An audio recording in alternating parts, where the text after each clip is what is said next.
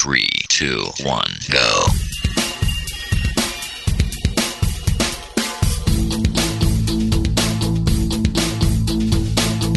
Enredando, la informática que se escucha.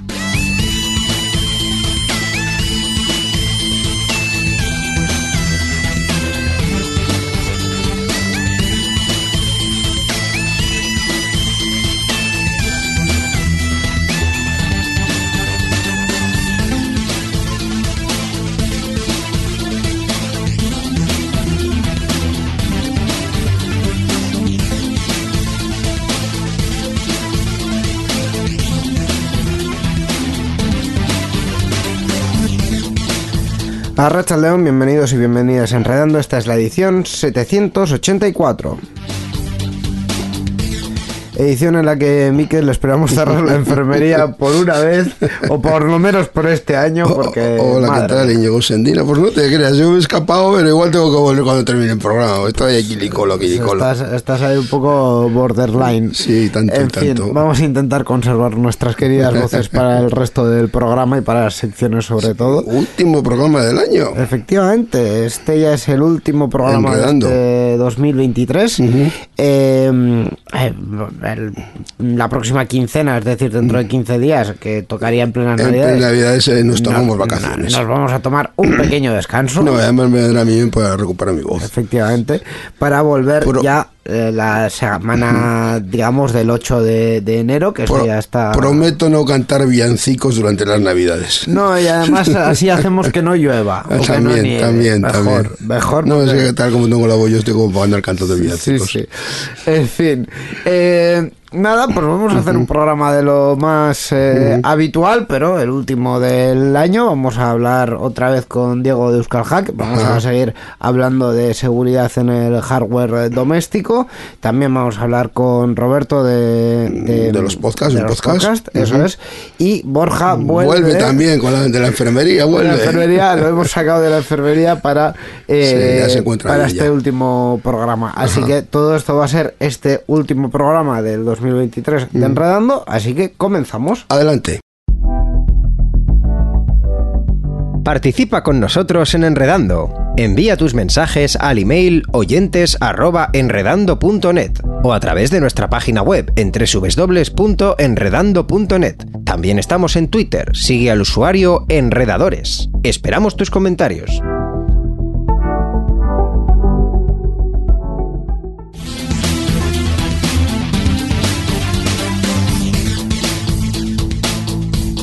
Enredando, la informática que se escucha.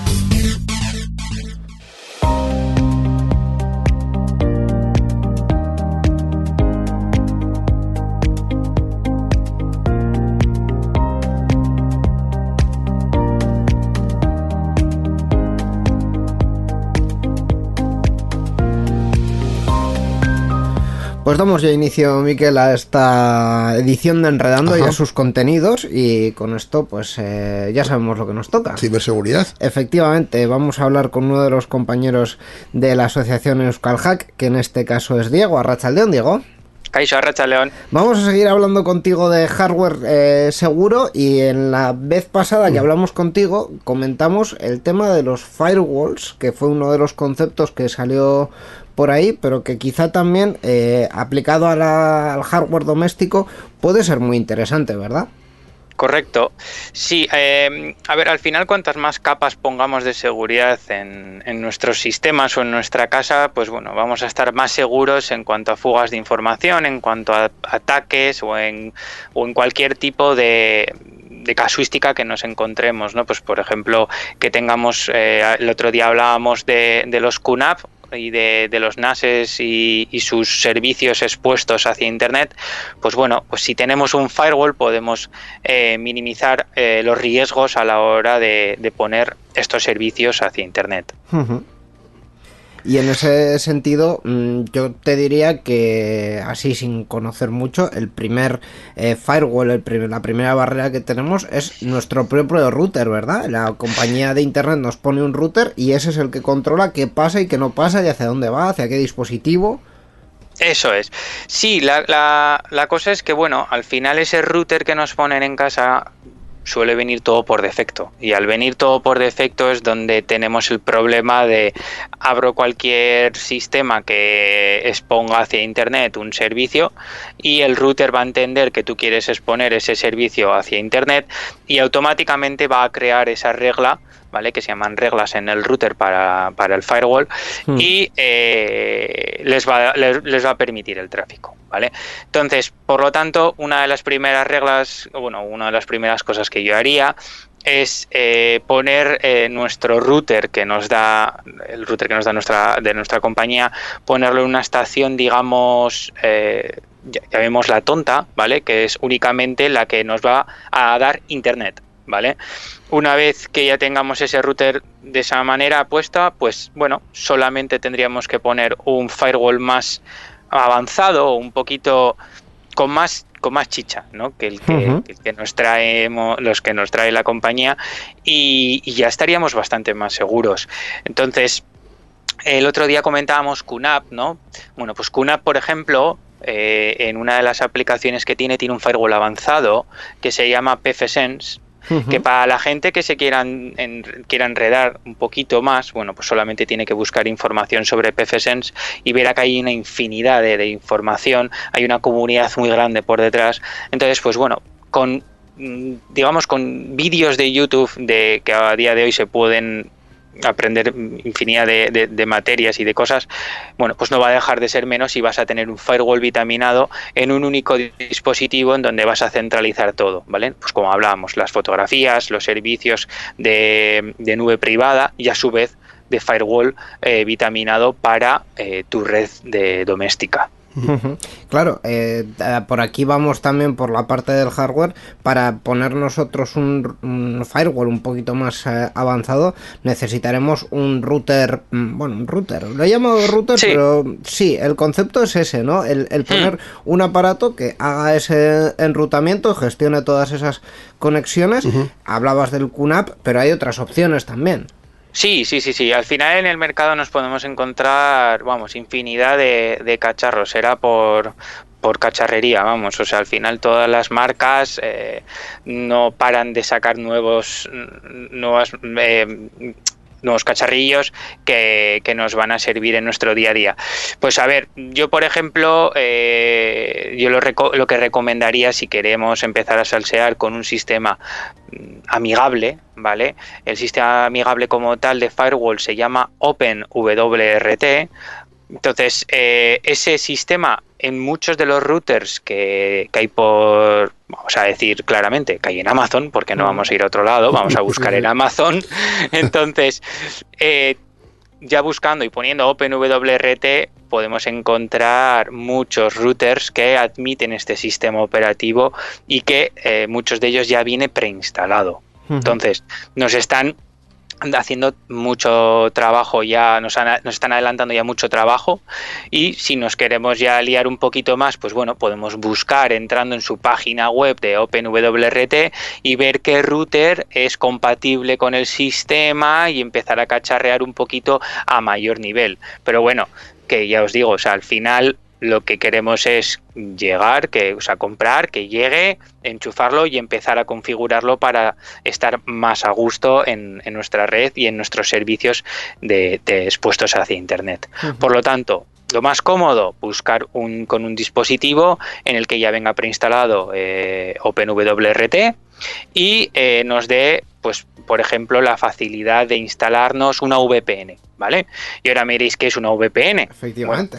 Pues la, VPN básicamente es un, un sistema de comunicación entre los dispositivos que es de un túnel cifrado, ¿vale? Es decir, yo estando desde fuera de casa y estando, pues por ejemplo, en un hotel, yo podría activar la VPN de mi casa y todo el tráfico que yo esté navegando desde el hotel no lo vería el hotel y saldría por la IP, por la dirección de mi casa. Por lo tanto, todo ese tráfico va cifrado, podría estar navegando tranquilamente, poniendo, podría estar navegando en el banco, viendo el correo electrónico, etcétera, etcétera, que estaría saliendo por la IP de mi casa de manera segura. Entonces, eso son capas que, que nos va a dar más seguridad pues cuando nos vamos de viaje. Lo, eh, pues eso, en un hotel o lo que sea, o eh, que estoy en un cibercafé, o que de repente, pues mira, estoy con el móvil y le quiero enseñar una foto que tengo en el NAS de mi casa a mi madre porque estamos hablando de un tema. Pues mira, pues con la VPN puedes acceder a la NAS y ver, las ver mediante la aplicación del NAS eh, las fotos. Bueno, pues nos está dando ciertos privilegios a la hora de, de poder acceder a, nuestra información y sobre todo a la hora de nuestra privacidad. Sobre todo hablando también de un tema muy serio que es la privacidad.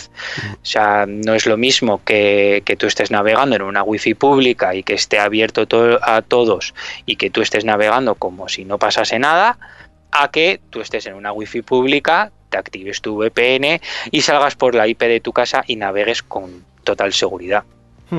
Es eh, al final algo que hemos comentado muchas veces, sí que es cierto que ya la navegación web eh, en general utiliza certificados y es más segura Sí. que hace 10-15 años, pero al final todo este tema de seguridad es tan seguro como el, el punto más inseguro de la cadena. Y si resulta es. que tenemos una wifi abierta y por lo que sea nuestro NAS tampoco tiene el certificado SSL bien instalado, pues eh, igual nuestras fotos, por poneros un ejemplo, eh, Mm. las estamos consultando en abierto y un atacante puede llegar a, consultar lo mismo que estamos viendo nosotros, ¿no? Correcto, correcto. Al final, a ver, cuantos más servicios expongamos hacia el exterior y, y tengamos habilitado pues muchas aplicaciones, son vectores de ataque que, que, bueno, pues que estará muy, o sea, hoy en día están atacados a diestro y siniestro y cada minuto y cada segundo, o sea, es que es una, vamos, es una pasada lo- el mogollón de ataques que sufrimos a, a día a día y que no nos damos cuenta.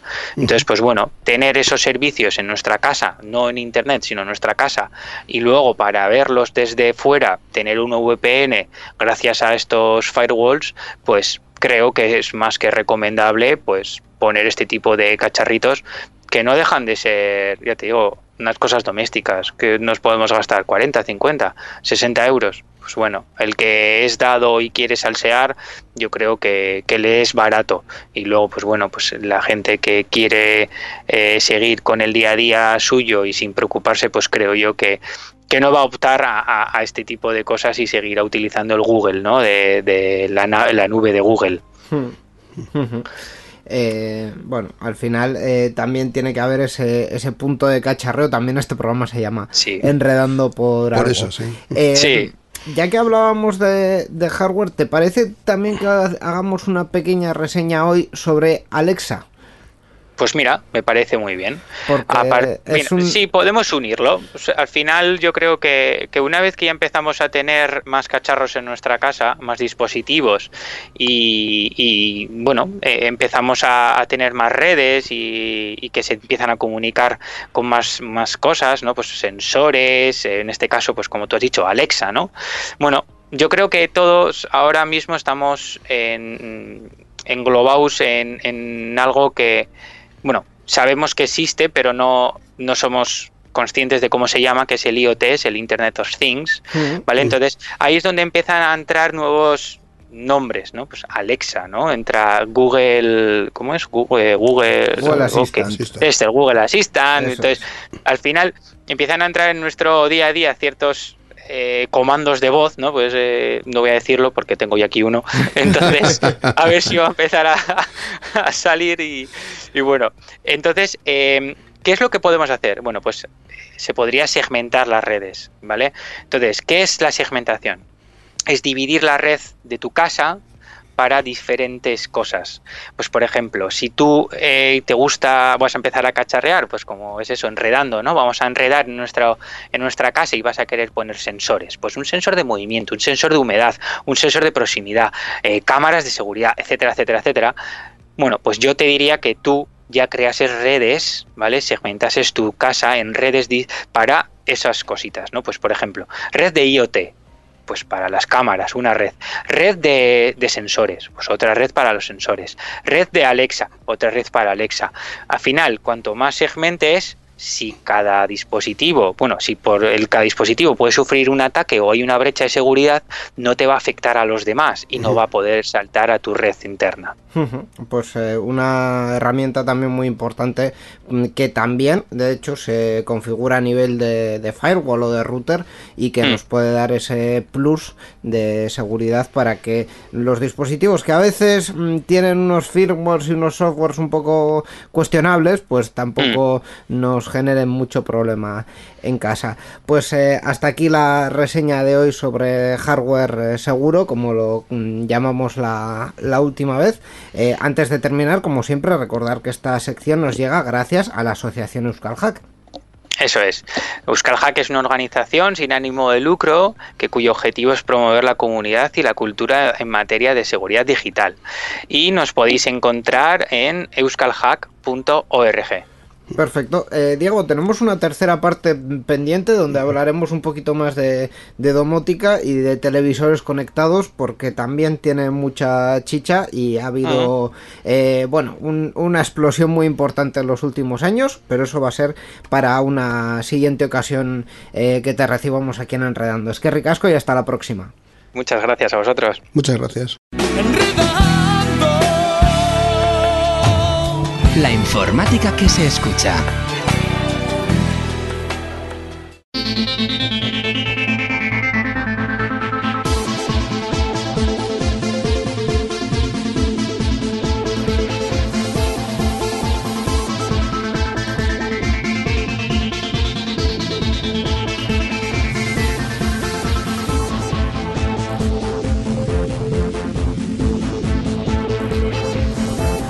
Pues después de hablar de seguridad nos toca hablar de podcast, eh, como cada mes eh, en este espacio que compartimos con Roberto y que se llama Miquel, por favor. Es que lo Mundo estoy, Podcast. Lo estoy esperando todos los programas. Roberto Arrachaldeón. Arracha León, es que como Miquel no dice nada. Ay, ay, ay. La, la verdad que no, la verdad que no. Vamos a hablar como siempre de un podcast relacionado con la tecnología y sospecho que hoy nos vas a traer algo, algo más generalista. Sí, sí, sí. Bueno, de, de hecho, ¿no, ¿no habéis notado como un estreme- estremecimiento en la fuerza? Pues es- eso, eso ha sido la visa que estaba temblando en vuestros bolsillos. Ah, bueno, pero, pero, eso, pe- pero eso le ocurre cada vez que abro Wallapop, o sea, es una cosa que... La avisa porque el que avisa. El que avisa, sí, sí, sí. Este es un podcast del tipo que me avisas, como bien dice. ¿Vale? Es, el podcast se llama Cacharreo Geek. Eh, el que lo lleva, el, el responsable principal es Andrés Ramos. Eh, y es un podcast de tecnología, básicamente, y cacharreo, sobre todo cacharreo, ¿vale? Ah. Es, de hecho, ellos dicen que no se hacen responsables de los gastos que puedan ocasionar. ¿Vale? Es un buena. podcast, pues eso, sobre todo de, de cacharritos y de, de aparatitos que, que te van a dar ganas de, de Eh, comprar rápidamente. para que tus visa, tu visa eche humo. Sí, sí, sí. Pero además no se trata de, uy, el iPhone 15, qué bonito y tal. No, no, no. Esta gente eh, se dedica a buscar cosas eh, más escondidas y bueno, ya- luego, luego os vamos contando, luego vamos viendo algunos ejemplos, ¿vale? Pero bueno, os decía que el que lleva el podcast sobre todo es Andrés Ramos, pero hay ciertos episodios que son en directo, que se emiten en YouTube. Y ahí, por ejemplo, está Mazinger Astur eh, y Iñaki Granada, junto con él principalmente, y luego invitados, ¿no? Más, más gente que va viniendo. Y bueno, los directos son larguitos, suelen durar entre una hora y dos. eh, y los episodios normales, esos en los que nos incita a comprar todo tipo de cacharros para eh, aumentar nuestro diógenes, diógenes de verdad, no diógenes digital. eh, pues esos son de 15 minutos a, a 30 minutos más o menos. Estamos hablando de un podcast que empezó antes de la pandemia. Esto ya es casi algo especial. El 31 del 12 del 19. Po- poco antes. Poco antes, sí, eh, rozando el larguero casi. Sí, sí, sí. Un poquito antes. Pero fijaros el día que os he dicho, ¿eh? el 31 de diciembre. Eh, pues sí, y más o menos la periodicidad, más o menos, viene a ser como semanal, ¿no? Entre los directos y tal, y los episodios normales, pues suele sacar uno a la semana o a veces más, a veces menos. Y bueno, vamos ya con, con el tema, lo que os comentaba, lo que os decía de, de que esto se trata de quemar visas. Y es que, por ejemplo, hay un episodio eh, en el que hablaron de una consola retro que servía para, emular eh, juegos de antiguos, o sea, es el mame, eh, las consolas antiguas Sí. estilo Nintendo, Sega, eh, etcétera, una consolita que tiene una pantallita pequeñita que se, se parece mucho a una Game Boy de las antiguas, la Millo Mini Plus. Sí. Y bueno, este Ese nombre me suena. Ese Íñigo nombre- puede decir porque yo, yo caí y la tengo. Eh, y está muy bien, vamos, eh, te recuerda, te, te permite volver a aquellos tiempos en los que gastabas 5 duros en, en la máquina. Lo que pasa es que ahora bueno, pues no tienes que meter los 5 duros y te dura bastante más. Pero tienes que comprarte la consola. Tienes que comprarte cual- la consola. Sí, sí, sí, sí. Entonces, pues en este episodio, claro, te contó todo sobre la consola, cómo se conseguía, qué tipo de juegos tenía, Lo etcétera, etcétera. lo que costaba. ponía los dientes largos y Ah. para cuando acabó el episodio yo ya no sé cómo la visa había salido de mi bolsillo Es muy convincente, ¿no? La verdad es que es un misterio. Como ocurrió, vamos a llamar a Ike Jiménez a ver Ay, si, ay, ay. si nos lo aclara. sí sí sí pero bueno es que esta gente eh, también eh, hablabas tú antes de Wallapop Sí. esta gente consiguió que las PS Vita se agotaran en Wallapop Oh, Dios mío. porque también hizo un episodio hablando de la PS Vita, de lo buena que es para emular. eh, eso fue antes de esta consola que os he dicho, ¿vale? De lo buena que es para, eh, para emular retro, para la cantidad. Y además, es una consola que no tuvo mucho éxito, la, la, la PS Vita de Sony. Eh, y entonces, en ese momento, pues estaba muy barata en Wallapop. Y claro, eh, yo creo que después de- del episodio empezó a subir porque la gente empezó a ver que la demanda subió como loca, ¿vale? Pero, pero vamos, es, es el efecto cacharreo geek. Dime, dime. Eh, no, di- dinos, dinos, continúa, continúa. No, os iba a decir que además esta gente eh, suele dedicar también algunos ep- episodios, algún episodio a la Euskal, porque, pero bueno, nosotros aquí, eh, en Enredando, conocemos muy bien la Euskal, ¿verdad? Sí, Muy bien, muy sí, bien. sí. Exacto, lo que pasa es que yo creo que nosotros la vivimos de otra forma, porque vo- vosotros eh, estáis dentro de la organización incluso, y, y la vivimos más en, en general. Y ellos, por lo que cuentan de su experiencia, aunque les gusta muchísimo, muchísimo, muchísimo la Euskal, lo veo más en plan quedada, ¿no? Que a ellos mm, lo viven más y como mucha gente de la que viene a la Euskal, pues como el momento es en el que quedan con un montón de, de amigos Sí. y conocidos Que no se ven. no quedan el Ujú. momento exacto. Que no se ven habitualmente y en ese momento pues se ven, ¿no? Sí. También a nosotros nos pasa, ¿eh? Sí, es, es un poco Sí, dos rollos, porque eh, hay mucha gente que efectivamente lo vive así, eh, pero mm, también, eh, bueno, pues, en fin, esto también uno cuando se va haciendo mayor, no voy a, no voy a ser eh, eh, abuelo cebolleta, pero de- depende de- del momento, ¿no? A veces te interesan más las actividades que pone ahí la organización y tal, y hay otras veces que, que- que vas a estar ahí con tus colegas y ya está. Pero bueno, eh, hay gente que sí que es cierto que mm, siempre va a estar con sus colegas y un poco lo que ponga la organización le da igual mientras estén las mesas, las sillas y el internet. Sí. Correcto, sí, sí, sí, y en ese aspecto es un poco más el que ellos hacen y, y de hecho ya están trayendo como quien dice a la nueva generación porque vienen con los niños y todo, o sea que sí, sí, sí. Eso también nos suena un poco. sí, pero bueno, eso es más habitual porque en este, mismamente en esta última Euskal hemos visto muchos niños con sus Sí, padres. sí, muchos. efectivamente. Sí, sí, sí. Si hay, si hay suerte, el año que viene estaré yo con el mío. Ah, bien. Ah. Eh, Muy bien. pero bueno, y, y por, por comentar otro caso, pues lo que os decía, al final esta gente son, son geeks, son geeks con años, con hijos, Sí, sí. ¿no? Entonces, eh, por ejemplo, ah, hicieron un directo en el que llama, eh, llamado Cuando éramos geeks, en el que, claro, se pusieron totalmente nostálgicos a hablar de la tecnología de antes, de aquellos Nokia, de aquellos Aquellos Eh. tiempos de la tecnología. ordenadores, exacto, cuando, Sí. bueno, pues eso, tenías, qué sé, los Astral, los Spectrums, pues... Pues esas cosas que, que, que cuando las escuchas eh, te, te recuerdan a, a tu infancia, claro. Por lo menos a la, a la mía, ¿vale? A lo mejor aquí hay algún eh, joven perdido que nos está escuchando, pero Sí. a los que te cumplimos ya, a los que tenemos ya ganas, eh, ese tipo de cosas pues nos gustan mucho. Algún joven perdido, dice. Como, como yo, por ejemplo. Sí. Sí, me No sé, no sé, tenemos, ¿tenéis alguna idea de mm, el eh, rango de edad que escucha Enredando? Ni idea. No, la verdad, que, no. La verdad, es, es para todos los públicos, así que Efectivamente. que lo escuche todo el público. Eh, hace poco le conté a una persona, eh, no me acuerdo eh, con quién, hablando con quién le conté a una persona la famosa anécdota de la señora de Basurto.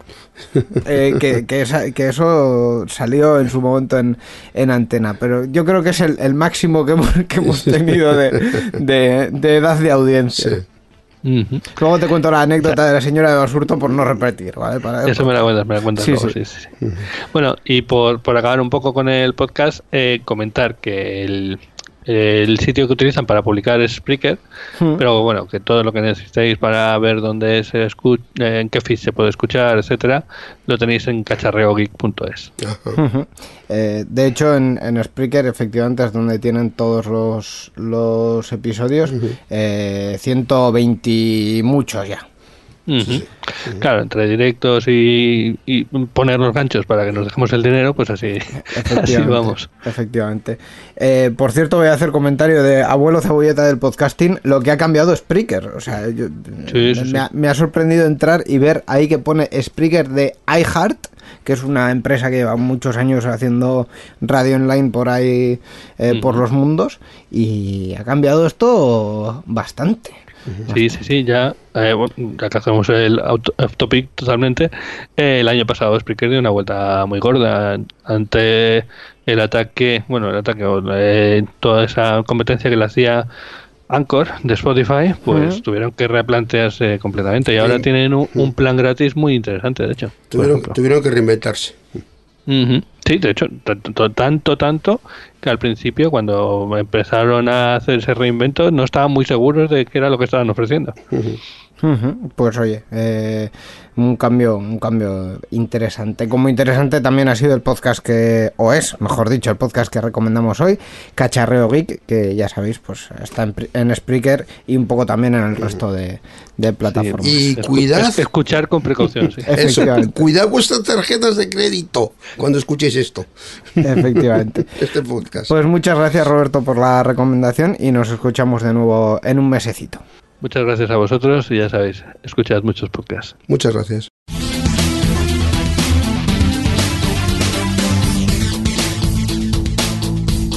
Enredando, la informática que se escucha.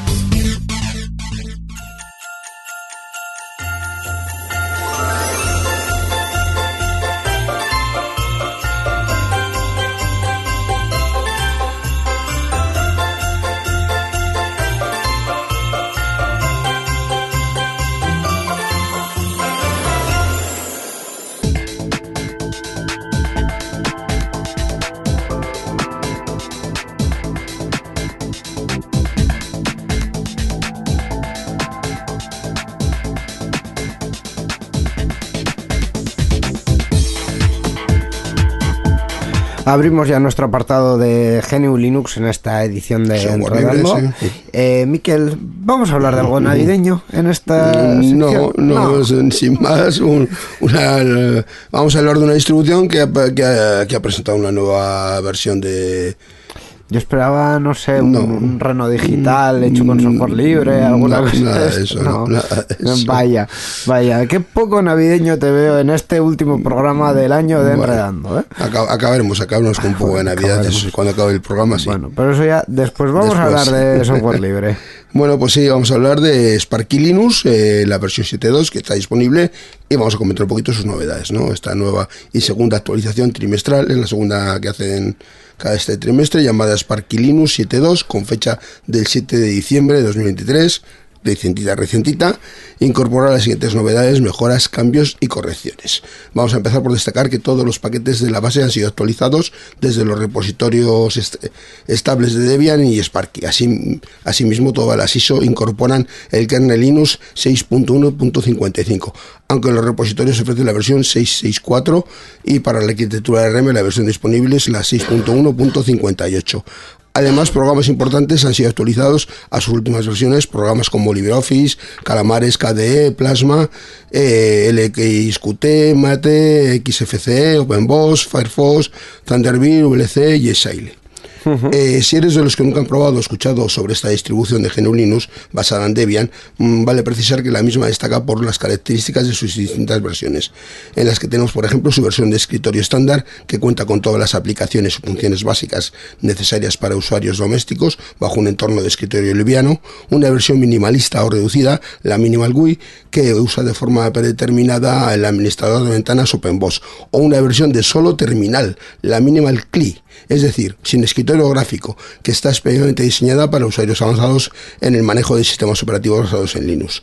En resumen, el, el proyecto de Sparky Linux en general y ahora más con eh, su nueva versión Sparky Linux 7.2 disponible es y seguirá siendo una fabulosa alternativa para aquellos que aman probar, usar y disfrutar de sistemas operativos con base en Debian, pero con un enfoque más diferente y o especializado.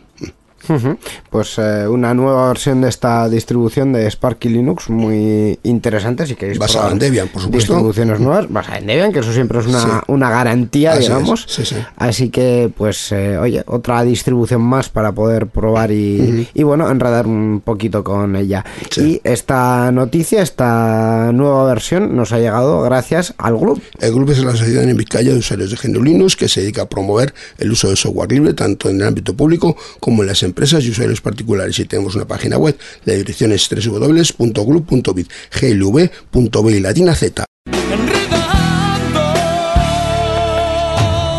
La informática que se escucha.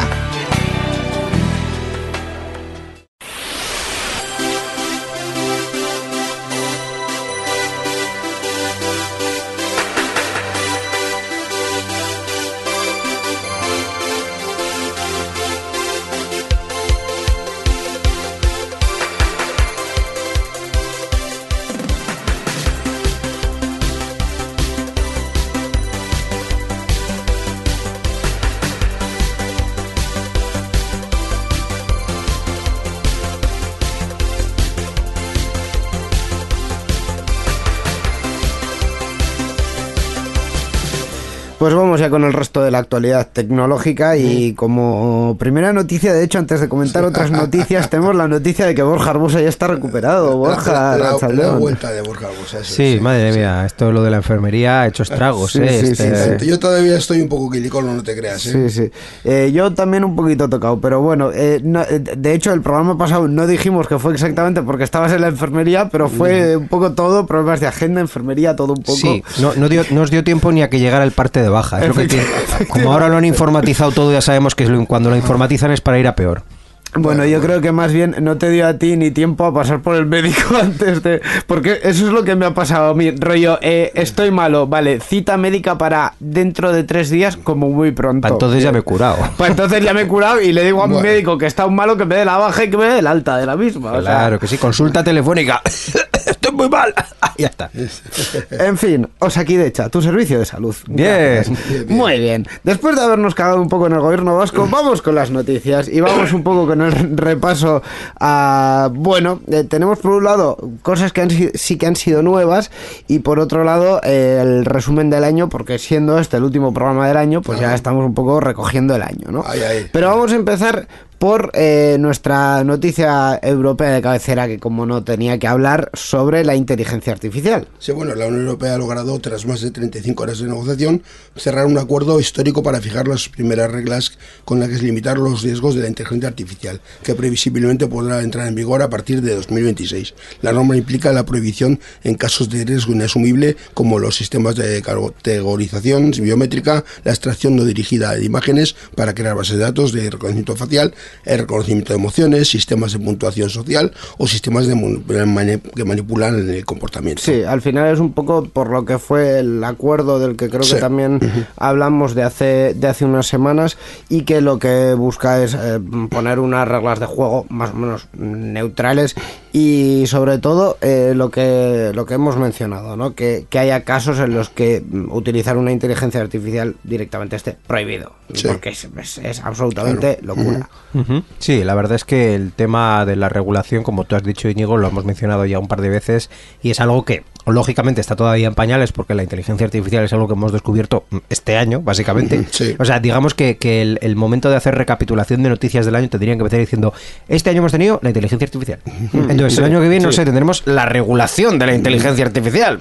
El año que viene o el otro, porque hablan de que esta norma para el 2026. o sea, Hombre, sí, bueno, que- estarán trabajando en ello también, Sí, como, como es. diría aquel. Aquel, sí. Pero que eso, que, que tiene que llegar y está claro que, que sin ella sí. estábamos bastante desprotegidos ante muchas de las cosas que ya hemos visto que es capaz de hacer el sistema de, de inteligencia artificial en cualquiera de sus facetas. Sí, sí, sí. De hecho, eh, bueno, ha habido otras otras eh, cuestiones durante las últimas eh, semanas y se está mirando mucho, eh, aunque sean inteligencias artificiales relativamente inocuas o inofensivas, que está pasando por por detrás, ¿no? Sí. Eh, una de las de las cuestiones que se ha hablado mucho este, estos últimos meses es eh, la protección de datos y chat GPT, que es que para mí es un concepto que, que, que, que no, he- no he sido capaz de asumir muy bien. Es decir, una herramienta que, que es generativa, es decir, que eh, lo que hace es darte conversación, digamos, según lo que sabe, y que los creadores,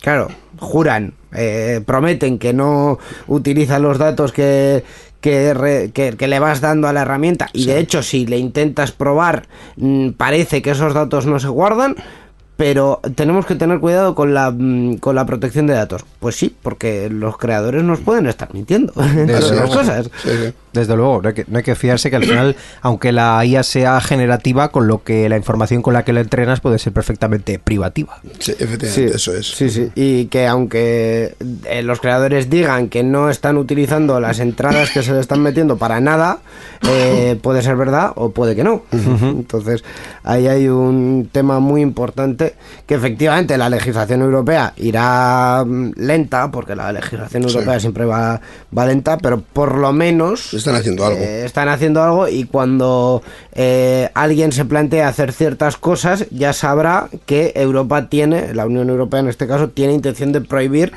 ciertas cosas Sí. y se ahorrará de hacerlo, espero, supongo. Eh, O, han hecho otra cosa y entonces hay que volver a regularlo. Eso también. Las normas siempre van por Sí. detrás de la, de, de- de- de la realidad, eso es así. Ah. Hombre, ¿qué te voy a decir yo? Es- es a, mí me llama, sí, a mí me llama la atención eh, la- el tema de los- las sanciones, ¿no? 35 millones de euros o el 7% del volumen del negocio global. Eh, Esto O es sea, poco para cualquier empresa que se dedique profesionalmente a esto. bueno. Y, O sea- y aún y todo, está, yo creo que Europa o, o ha sido pionera o de las primeras que ha introducido el tipo de sanciones que ya tiene en cuenta el volumen de facturación, como Sí. diciendo, no vamos a Sí, establecer sí, una sí. cifra económica que por muy grande que sea pueda ser irrisoria sí, para sí. una gran empresa. Efectivamente. Sí, sí, sí. Y, y- y está muy bien hecho, la verdad, porque, en fin, hay, hay sanciones que no tienen sentido, pero aún así, pues bueno, ahí se aplican y así se hacen.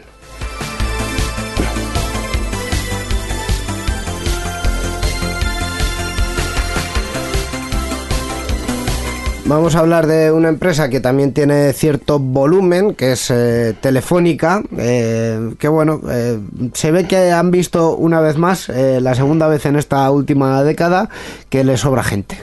bueno, sí, Telefónica y los sindicatos han eh, constituido unas mesas de negociación para los expedientes de regulación de empleo que afectarán a las tres principales filiales de la compañía en España, Telefónica de España, móviles y soluciones, para las que la empresa ha propuesto un excedente funcional de 5.124 puestos de trabajo hasta 2026. En concreto, la empresa ha trasladado a los sindicatos que el excedente funcional es de eh, 81 trabajadores en Telefónica Soluciones, de 958 en Telefónica Móviles y de 4.085 en Telefónica de España. 4.085, ¿eh? es, es la cifra, digamos, más abultada. También Sí. Te- Telefónica de España es Es la que más personal tiene. La que más personal tiene, Sí. la que tiene más tiempo y la que da más servicios, porque Telefónica de España, entre otras cosas, son los que dan los servicios de, de fibra y ya, claro, ya con todo Sí. desplegado, con todo hecho, la compañía una de las cosas que, que dice es que, bueno, si, si ya no tengo que mantener el cobre, que eso eh, Está- implicaba a mucha sí, gente. está en, en- Si ya, además. si ya he desplegado toda la fibra que podía desplegar y más, y no tengo intención de desplegar mucha más, y si lo que estoy haciendo es invertir en automatización de procesos, pues en fin. ¿Para qué quiero la gente? pues me, me sobra aquí gente, ¿no? Entonces, pues eh, bueno, eh, es, es llamativo que que en, que en los últimos 10 años, lo que decía antes, ¿no? Ya, ya Telefónica lleve dos eres, porque en 2000, creo que fue en 2016 o en 2012, la verdad es que no lo recuerdo muy bien, también hubo otro ERE, pero de este, de este tamaño, más o menos, de unas 5.000 personas. Eh, y entre este, el otro ERE y este ERE, lo que ha habido ha sido sistemas de bajas incentivadas, Sí. varios de ellos. ¿eh? Yo lo conozco de primera mano Sí, sí. y sé que eh, gente, bastante gente se ha, se ha adherido a estos sistemas de bajas incenti- que no son ERES, pero bueno, son parecido, aunque la legislación no es la misma, la normativa no creo que, que- bueno, sobre la que están, eh, digamos, eh, montados no es, no es la misma. Mm, Sí, pero bueno, en cualquier, en cualquier caso, pues eh, en fin, que quieren eh, deshacerse un poco de, de, de masa, Sí. de masa laboral, ¿no? De masa salarial, querrás decir. Sí, porque- más a bien. ver, de, de- de masa laboral también porque van unidos, pero tampoco es una extraña, ¿no? Telefónica en el mundo de las grandes compañías de, de, bueno, de telecomunicaciones o de tecnología que hemos visto que en los últimos años han reducido Sí, bastante la bastante, plantilla. bastante. Pues Ha habido varias principalmente- empresas, sí. Claro, eh, como tú has dicho, sobre todo la automatización de tareas hace Mm. que ya no se vea tan necesario la necesidad humana y luego evidentemente pues eh, empresas como las más antiguas que también pueden arrastrar una cantidad de antigüedad en esas nóminas más grande, pues a lo mejor no me cepillo, bueno, si, si no los necesito me cepillo a cualquiera, pero antes me cepillaría a los que llevan más tiempo cobrando y por tanto tienen una nómina y una cantidad de despido Claro, más abultada. Claro, pero mm, se me hace raro que precisamente los sindicatos son los que están eh, quejándose más de que eh, en Telefónica, en Telefónica de España sobre todo, hay eh, mucha externalización. Sí. Y en vez de combatir esa externalización, eh, lo que se hace es quitar más gente de, de- de Telefónica. Es decir, nos sale más barato. Ahora me vais a decir, a ver que en qué mundo vivo, porque obviamente sí, pero sale más barato eh, que los servicios los den otras empresas, aunque sean filiales de mi grupo, Sí, que, es. eh, que tenerlos en, en- en nómina, ¿no? De- dentro de Y la- hacer otro ERE dentro de dos años. Eh, las condiciones laborales de esas otras, digamos, empresas, filiales o como quieras llamarlas, eh, vamos, son mucho peores que las Claro. que pueden tener los empleados de la, pero esa en- matriz, por en, alguna en- todos los sectores Sí, además eso ¿eh? pasa en O sea, todos. esto pasa Sí. eh, podríamos hablar de Renfe un día de estos y con, Iberdrola, contaríamos lo mismo cualquier- Iberdrola. cualquiera. Yo solo recuerdo y hace de esto como 12 o 13 años en una conferencia que fui a escuchar cuando estaba todavía en la uni de Deusto, vi a un tío diciendo que no sé quién había pasado a mejor vida y así, ahora trabaja para Telefónica. En fin, eh, el chiste, eh, muy pero bueno. Eh, pues bueno, al final eh, también el, el mercado en el que están se está un poco autorregulando, ¿no? Porque hay, hay unas mm, fusiones pendientes que no se sabe muy bien por dónde van a terminar yendo, pero hay cuatro actores y seguramente para finales de 2024 ya no haya cuatro actores principales en, en- en la obra de teatro de las, de las telecomunicaciones minoristas, digamos. Así Esa es que- otra, también hemos hablado de las fusiones y adquisiciones y de cuántas Sí. grandes compañías han sido vendidas o traspasadas. Entonces, es que absorbidas, sí. la, la tendencia es clara. Sí, sí, no, Sí. Está, está claro y lo veremos el año que viene.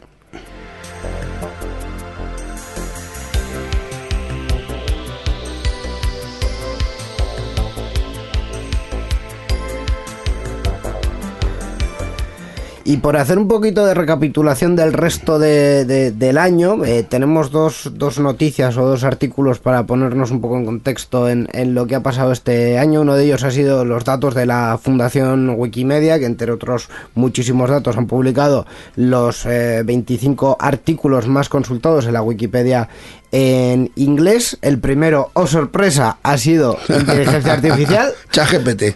ChatGPT en concreto, Eso. eh, con 49 millones de visitas. Y el segundo ha sido la película Oppenheimer con 28 millones de visitas. Oh, vaya. La, la verdad es que aquí ninguna sorpresa. Pues no, la verdad es que cuando llegan estas fechas las compañías tecnológicas, eh, bueno, pues empiezan a realizar variaciones sobre los servicios.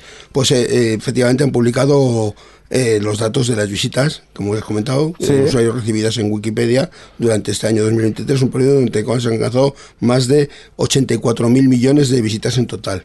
Eh, bueno, pues el, el segundo artículo más leído ha sido la Instagram de muertes, que alcanzó un total de 42 millones y medio de visitas. Es- espera, o sea, o sea, la gente es muy morbosa. En Wikipedia hay una lista de quiénes se han muerto este Sí, año. sí, efectivamente. sí, Y sí. esa página y, y de 48 nacimientos y de ese tipo No, de cosas. ¿no has oído hablar de la necroporra? Eh, sí, sí, sí, pero bueno. Pues eso hay que llevar una cuenta de a ver quién se ha llevado el bote. No, pens- no pensaba que Es esa como un bingo. página tenía tanta atracción. Claro, hay muchas necroporras. Otro- Otros de los artículos son unos artículos de, con temática relacionada con el deporte. El caso del artículo de la Copa Mundial de Cricket de 2023, con algo más de 38 millones de, de visitas. Y la Premier League India, y la Premier League India, Sí, sí. que ha rondado 32 millones de visualizaciones. Sí, sí, de hecho es que los dos deportes son emine- eminentemente indios, así que ya sabemos cuál es. Es que la India tiene mucha gente. Mucha. cu- cuál, cuál es el principal mercado de la De Wikipedia. hecho, en ha, ha superado a, A China, China, como sí, sí, principal sí, sí, país sí. más Eh, poblado más del poblado mundo. Con lo cual, al final, pues que hay, hay tanta gente que es normal que, que haya muchas visitas también, claro. A mí me sorprende que con, con la guerra que ha habido, guerra entre comillas, entre la película de Barbie y la película de Oppenheimer, que la película de Barbie por aquí no aparezca en ninguna parte. Ah, yo pensaba que decías, con, la- con las guerras que ha habido este año no hayan buscado nada Ah, referente a la ah, guerra y tal. Bueno, pero, pero igual la Wikipedia realmente para temas de actualidad no es No. la mejor fuente. No, no, o sea, es, es, es una enciclopedia y, además intentan actuar como tal y temas de actualidad No es un periódico. muy cautelosos, efectivamente. No es ya, un no, periódico. sí, visto así. Entonces, por, por eso, guerras, guerras. No, no me esperaba yo. Yo tampoco. Pero bueno. Eh, Tampoco han buscado nada sobre el señor X. ¿Qué señor X? El, el- el señor de X. Ah, el señor Ah, Ah, pero bueno, eso está por todas partes. O sea, de hecho, ahora me acabo de acordar de, de una de, de una cuestión del señor X que es que ha lanzado su propia eh, inteligencia artificial en ¿Ah, sí? Twitter y la inteligencia artificial de Twitter está empezando a rebelarse contra Twitter Ah. diciendo cosas como si le preguntas eh, Elon Musk en 2014 dijo que su familia tenía una mina de un mineral que no me acuerdo eh, y luego lo desmintió. ¿Es eso cierto? Y la inteligencia artificial te responde, Elon Musk está intentando ocultar algo porque efectivamente su familia es dueña de una mina en no sé dónde. Y dices, bien, bien. Bien. Se te está volviendo en contra. Efectivamente. Se le está haciendo responder a la inteligencia artificial a Elon Musk. Efectivamente. Eh, también tenemos, por cierto, en, el re- en la recapitulación del, del año, la de Spotify, que seguro, Borja, que habrás eh, visto y analizado y tendrá y nos tendrás en primera posición en los podcasts más escuchados, confiésalo. No. Vaya. La verdad es que habéis perdido muchas posiciones, debo de reconocer. Este Ay, año me he vuelto ay. muy podcastero, he escuchado muchos programas, muchos, muchos, muchos. Y el nuestro lo escucho también, pero ha caído del top 5. Ay, ay, ay. qué Vaya, mal, vaya, mal. vaya. Pues Así, eh, así, no, no, así no vamos a ninguna parte. dentro. De los 500... Propósito de año nuevo, mejorar en el ranking. de Ah, pero es que también hay que hacerlos más largos, que esté solo una hora cada dos semanas. Ay. Hay otros que meten dos horas cada semana. Eso con- coméntaselo al director. Hay que subir aquí la producción, los dineros. eh, Sí, sí, sobre todo eso. ¿Tú quieres venir todas las semanas aquí? Bueno, Vale, yo, yo vale, vale. No, no me respondas ahora. No Después me- de publicidad. Vamos a hablar eh, en concreto no de lo que has escuchado tú, sino lo que has escuchado el resto de los 574 millones de usuarios que tiene Spotify en todo el mundo. La artista más escuchada ha sido Taylor Swift. Eh, ha aprovechado la reedición de sus mm, discos más famosos para traer paladas y paladas de, eh, de oyentes. Sí. Y en España... Reproducciones, sí. Y en España, eh, Flowers de Miley Cyrus ha sido la canción con más eh, oyentes. eh, Que Borja ha puesto cara de no he escuchado eso en la vida. No, a, a Taylor Swift por lo menos se puede decir que la escuchaba. Miley Cyrus, eh, bueno, no diré que no, nunca, pero ya Eh, menos. Esta era la que era Hannah, no sé qué. La- Hannah sí, Montana, sí, esa, esa, esa, esa esa. En España en concreto, la más escuchada ha sido Playa del Inglés de Quevedo y Mike Towers. Vamos a hacer el ranking, eh, ya que estamos, porque completando el top 10, Borja, hazme así un poco de locución de... No, no, lo- locución de Radio Fórmula, puestos. En el número 2, en el número 3. Número 2. No, no esperaba eso, pero. En el número 2 Nos tenemos... cortan con, por copyright. No, coño, pero puedes hacer en el número 2... Ah, joder, vale, es que esto había que haberlo ensayado antes. Efecti- Sí, un ensayo previo. Entonces el número 2, ¿no? Sí. Número 2. Fade, Número 3. Mike Towers. Número 4. Raúl Alejandro, Número 5. Anuel AA, Número 6. Mora, Número 7. Eladio Carrión, Número 8. que, eh, que- ah, Carol G, Número 9. Bizarrap. Hasta hasta ahí, hasta ahí toda la lista. Sí, porque podemos seguir, pero no nos queda tiempo, ¿sabes? El Eh, no, programa y aparte tal. de que no nos queda tiempo, eh, ¿alguien conoce a esta gente, por favor? Yo conozco a alguno, creo. Sí, a, Karol G un poco, a Bizarrap quizás, pero eh, Eladio Carrión, preséntenmelo, gracias. Que igual es un artistazo Bueno. de puta madre, pero yo no... Te haces viejo cuando ves la lista de Spotify más escuchada y no conoces a ninguno. ¿Te está ocurriendo, Yo he, yo he visto algunos y he dicho, pues resuelvo panel, porque no tengo ni idea. Bueno, bueno.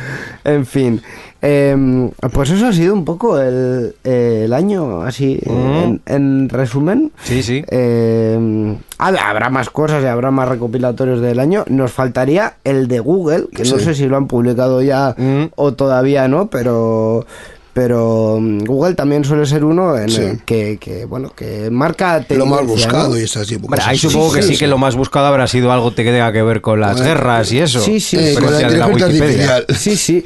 Mira, tengo, tengo el listado. Búsquedas más populares de Google durante 2023 en España. Ajá. En el primer puesto ha sido ChatGPT. ¿Cómo- no? En el segundo, Mbappé. Bueno, tendrá sus motivos. Futbolista. En el tercero, Oppenheimer. En el cuarto, Shakira. Luego eh, hay una receta de limón serrano. Limón serrano. ¿Qué es eso? Eh, ¿Lo ¿Google en? España o Google a nivel No, no, España, España, Ah, España. ok. Eh, luego la isla de las tentaciones, que es mm, televisión. Ajá. Eh, ¿Cómo van las elecciones? Ah. ¿Por qué la guerra entre Israel y Gaza? Bueno, pues hijo mío. hay te- que informarse. Está... Mira, eso es algo que Wikipedia te podía contar también, pero prefiero fiarte de Google. Sí, pero bueno, La, la- probablemente la- la de, termines- la de Ucrania y Rusia supongo que ya lo dejaban para el año pasado. Eh, sí, Sí. básicamente, pero aparte es como, resúmeme 40 años de conflicto en un tuit, Sí. ¿no? Pues un poco mal. O primero vete a ChatGPT y luego después. Y también eh, el último concepto de esta lista ha sido amnistía, que Ah, está sí. también muy de Muy bueno, sí, sí, muy sí. Es, sí. es un hit, es un hit. Efectivamente. Pues bueno, esto ha sido un poco el año, así que nada, nos toca despedirnos, Borja. Esperemos que pases unas felices navidades. Eso. Nos vemos el año que viene. Eh, Guberrión y todas estas cosas. Feliz Navidad. Muchas gracias, muchachos. Te dais buenas fiestas. Participa con nosotros en Enredando. Envía tus mensajes al email oyentes@enredando.net o a través de nuestra página web en www.enredando.net. También estamos en Twitter. Sigue al usuario Enredadores. Esperamos tus comentarios.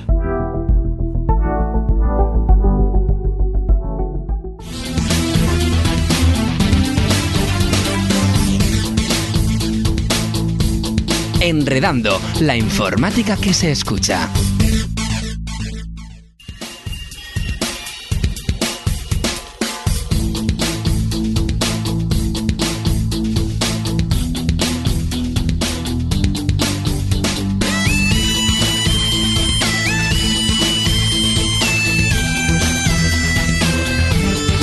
Pues hasta aquí esta edición 784 de Enredando, efectivamente la última edición de este 2023. Me has pesado, hijo. No me da tiempo a comer el polvorón, No, no. Si es que no. así no se puede, hombre. De, de hecho, nada, ni polvorón, ni turrón, ni nada. Hoy no ha habido, no ha, no ha habido pi- picoteo navideño. La Bueno, verdad. bueno, bueno. Algún vi que polvocito y por ahí, ¿no? La verdad es que este, este último programa del año no, no, no ha tenido el ambiente que yo esperaba. Yo esperaba más, Bueno, más tema navideño. Vamos a darle la vuelta un poquillo. Vamos a poner un poco de música navideña, un, un- un track. Este es un poco, entre comillas, un track, ¿vale? Sí. Porque nos hemos permitido la licencia de poner algo muy navideño. Estáis escuchando la sintonía, se os sonará. Es Las Christmas de Wham. En este caso, eh, En su versión de 8 bit. En su versión de 8 bit, men- eh, versionado por el autor Mongrel Beats. Así que, bueno, eh, eh, no es un track exactamente, no es así muy hecho Pero es en una navideño. parte y tal, pero es navideño. Eso sí. Entonces hemos dicho, ya que el resto, pues, pues por lo menos que la despedida sea muy, muy navideña. Sí, eso es. Despídete muy navideñamente, Miquel. Venga, Eh, vámonos. feliz Navidad a todos, Urte Berrión, Torionac y todos a disfrutar estas fiestas y a la vuelta el año que viene. Efectivamente, eh, que lo paséis bien, que lo celebréis con quien queréis celebrarlo, sobre todo. Que estéis muy felices en este en estos cambios de año que siempre nos evocan recuerdos eh, muy muy intensos Sí. y eh, que nos vamos a encontrar el año que viene eh, en una nueva edición de Enredando Sorionak, eta urte berrión, agur! Agur.